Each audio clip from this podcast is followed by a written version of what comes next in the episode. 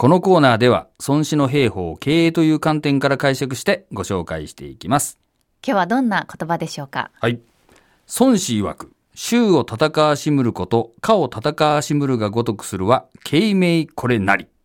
です。うん慶明形のうんうん名、形になと書いてですはいね。これどういう意味なんですか？敬っていうのはですね、この、まあ、目印みたいなもんですね。見てわかるもの。命っていうのはその音をですね。これは、えーどういうのかというと、その、衆っていうのはまあ、大軍ですね。うん多くの人数を動かすのを、かっていうのはあの、えー過小のかというかね、えー少ない人数を動かすかのように、うまく自在にやるためには、慶命がいると。慶命の慶は目印、旗とか上りのこと。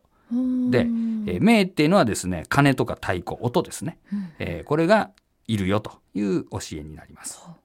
つまりどういうことなんですか？はい。これはですね、まあ、現代で言うと、うんその、情報共有と情報伝達というふうに考えていただくといいと思うんですね。ええ旗とか上りっていうのは、自分たちが何者でどこを目指すのかっていうのをね、こう示す、まあ、共有する、えーものになります。うん次にですね、鐘とか太鼓っていうのは、ドンドンとか言ったら前進するとか、あの、カンカンカンカンって言ったら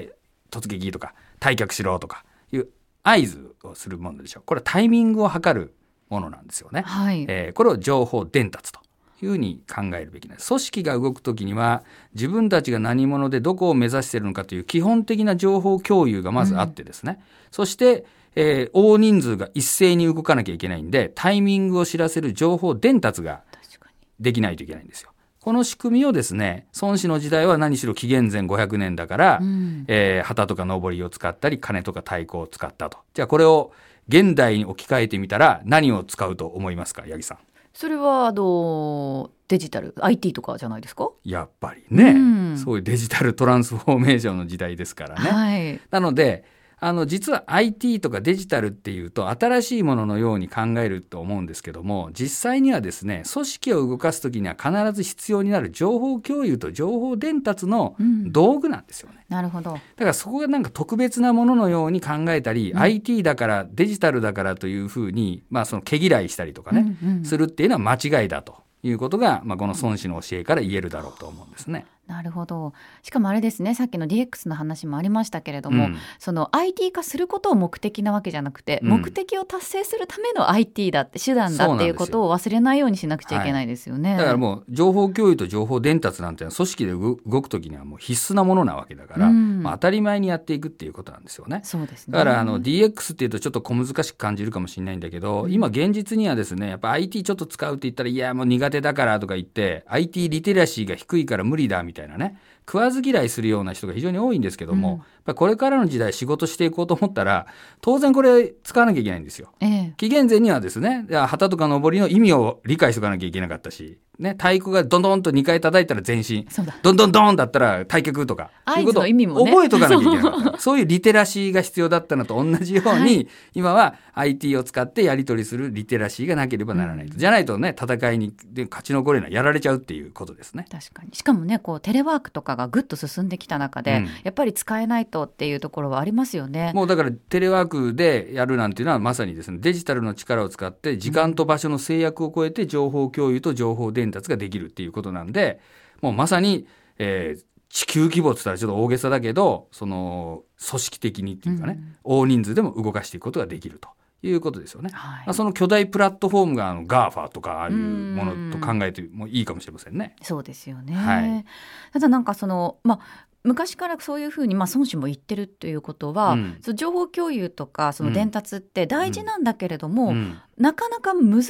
いところがあるんでしょうか？難しいというかやっぱりその先入観だと思うんだけど、うん。やっぱり規模が小さくなればなるほど顔を見て仕事したりすると、はい。まあ、あのそんなの使わなくても言えばわかるとか、まあ、みんな大体分かってるみたいなことを言うんですよ。うん。だけど実際にはですねこの時間の経過っていうことはあんまり考えておられなくて時間の経過？今いる社員が例えば5人10人しかいなくてもですね当然過去10年これから10年とか前後で20年考えたらうん。やっぱり入ってくる人もいれば辞めていく人もいるわけですよ。って考えたら現時点で10人の会社で情報共有できてるように思えても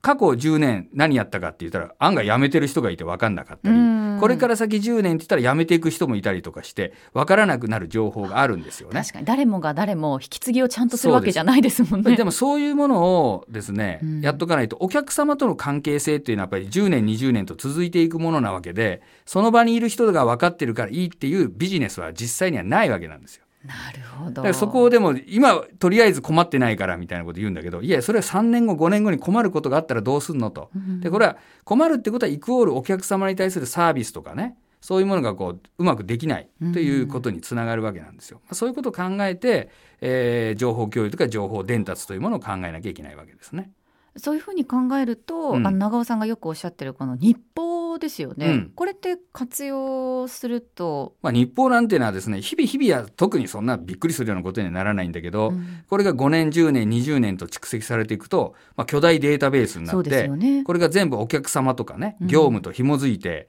えー、履歴で見れるみたいなものなんですよ。これは生きた業務マニュアルとも言えるし、うん、ね。えー、生きた顧客情報とも言えるわけなんですよね。はい、そういったものもですねデジタルの力でこれを紙に書いて残したりすると読まない読まない、うん、そうそう。大変、うん、たまればたまるほど見なくなるんですよね。でも今データはたまった方がいいわけなんで、うん、やっぱりこれはデジタルで貯めておくっていうことが必要で、それはやっぱりあの日報とかもデジタル化するっていう意味があるわけですね。そうですね。まあそうやって共有した後はこう伝えていくということが重要になってくる、うん、ということですね。はい。